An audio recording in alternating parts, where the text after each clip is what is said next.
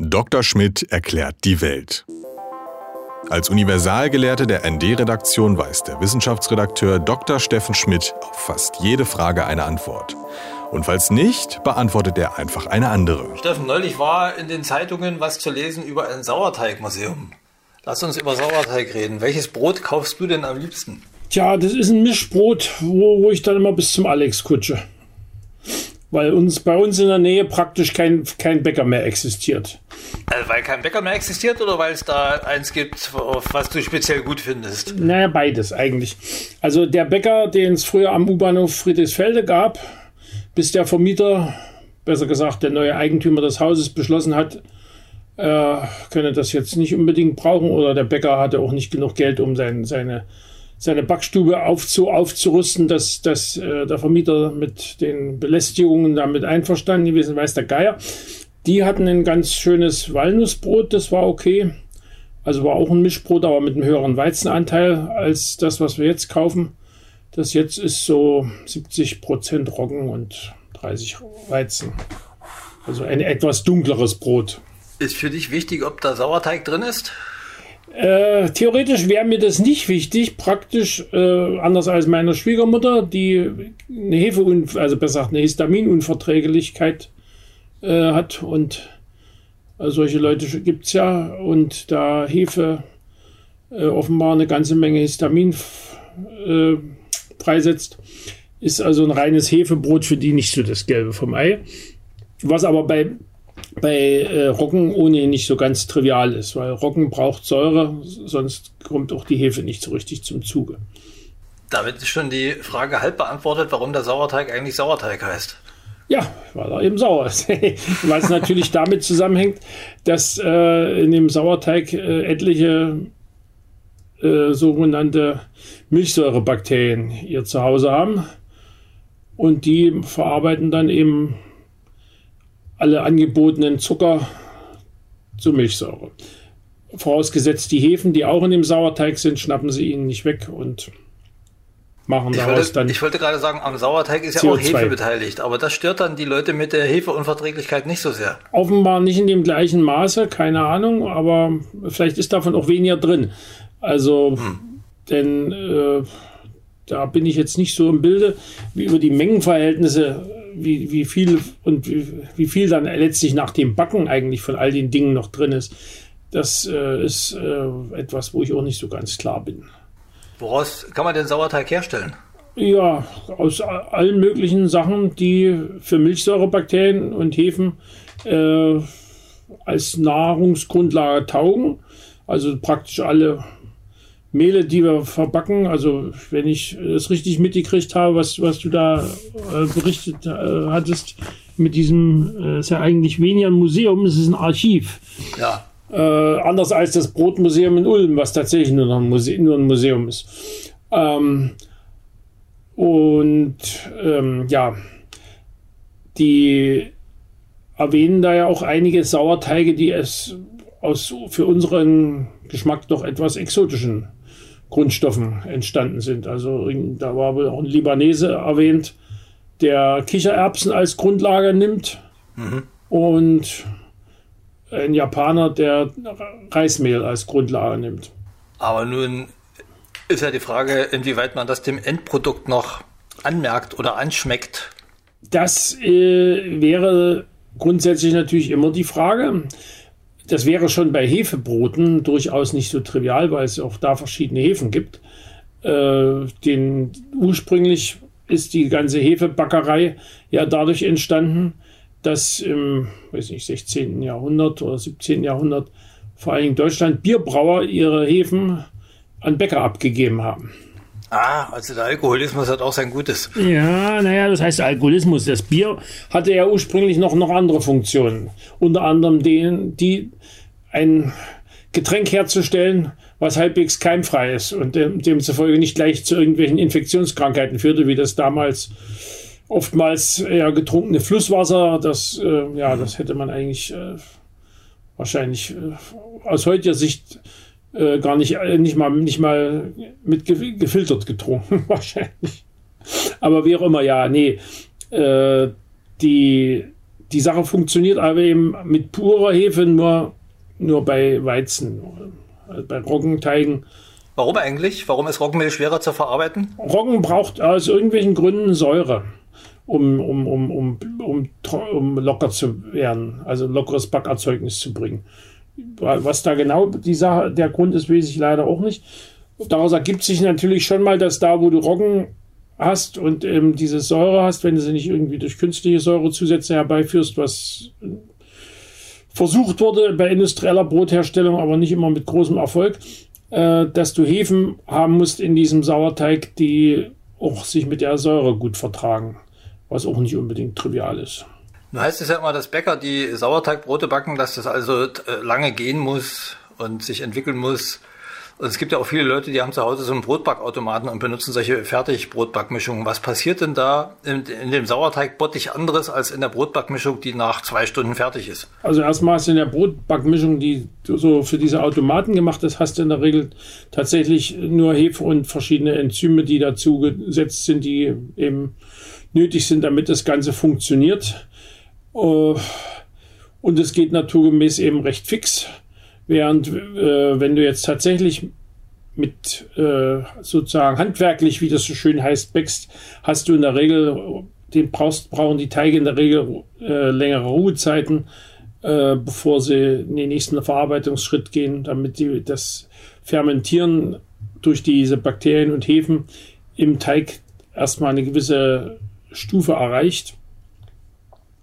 Also das kannst du selbst, wenn du selbst mit Hefe backst. Äh, ich selber backe ja nicht, weil ich immer zu undiszipliniert bin, um die Rezepturen exakt einzuhalten. bin da mehr für Soßen, wo man etwas experimenteller vorgehen kann. Äh, aber wenn ich das äh, bei meiner Frau oder bei meiner Mutter gesehen habe, da musste ja das Zeug immer alles erstmal eine Weile unter kontrollierten Bedingungen stehen damit das dann wurde. Wenn du das nicht genau eingehalten hast, hast du dann entweder hart wie Brett gehabt oder es wurde anderweitig nicht.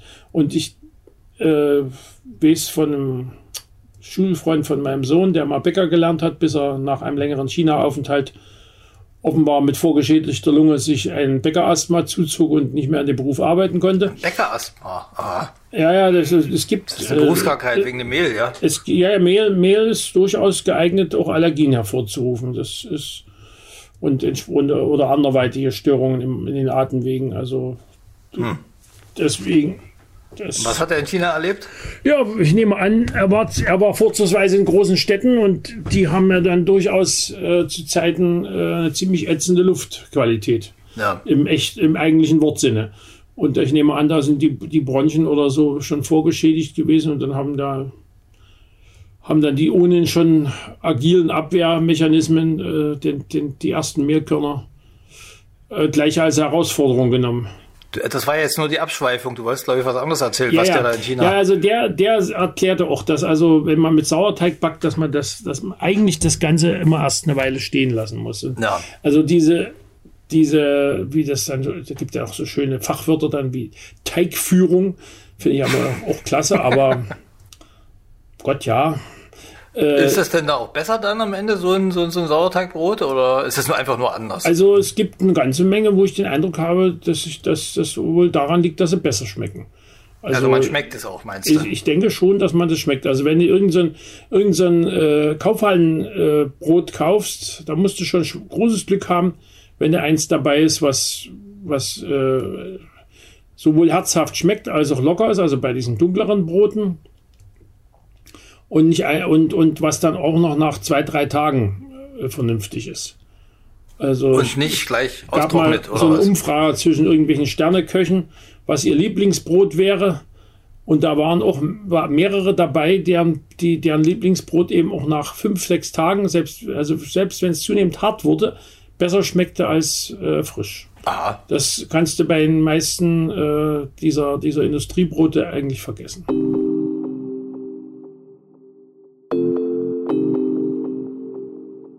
Arm, aber sexy. So hat der ehemalige Bürgermeister von Berlin, Klaus Wowereit, die Hauptstadt einst genannt. Ähnliches dürfte auch für das ND gelten. Denn als linke Zeitung stecken auch wir in der Krise der Printmedien. Gleichzeitig ist uns aber wichtig, dass sich jeder Mensch losgelöst von der finanziellen Situation bei unabhängigen Medien informieren kann. Deswegen setzen wir auf ein freiwilliges Bezahlmodell. Hilf mit bei dieser solidarischen Finanzierung und unterstütze das ND mit einem Beitrag deiner Wahl. Ganz schnell und einfach auf dasnd.de slash freiwillig zahlen.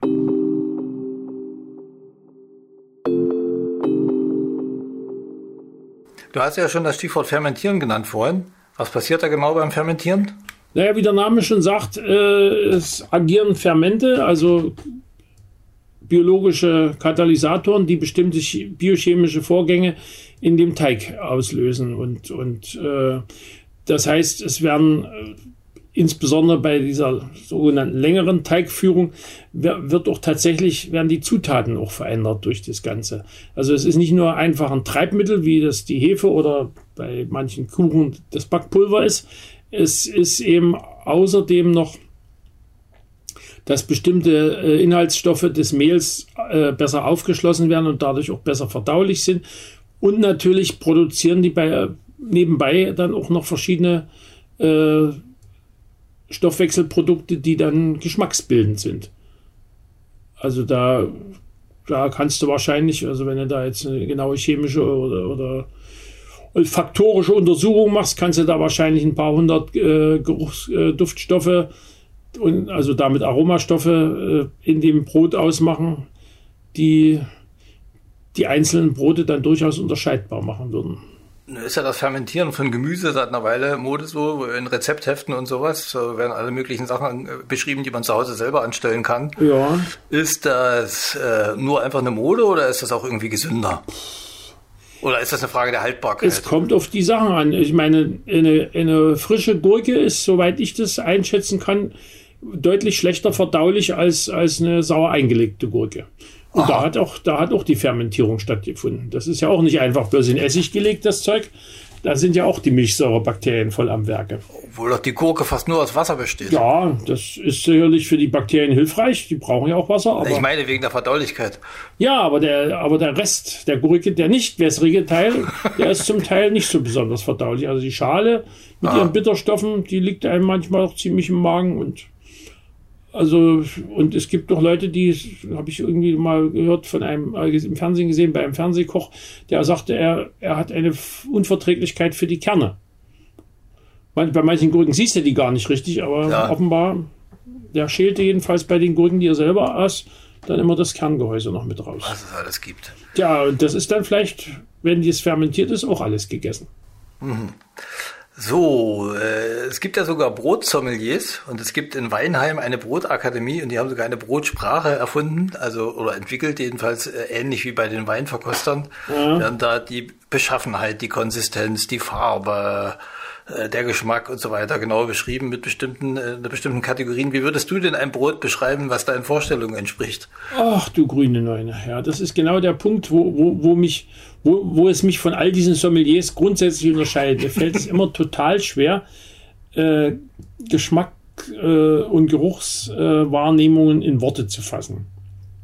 Was als Nebenwirkung hat, dass ich mir sie auch sehr viel schlechter merken kann. Wenn ich sie besser in Worte fassen könnte, würde ich sie wahrscheinlich mir besser merken können. Also ich kann alle möglichen äh, Weine durchaus unterscheiden, aber ich könnte nie auf den Begriff bringen. Oh, warum?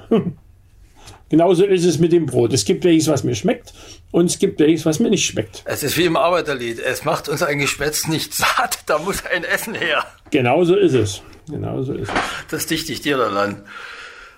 Na gut, ich bedanke mich und werde beim nächsten Brotkauf auch auf die Frage des Sauerteigs achten. ND Journalismus von links.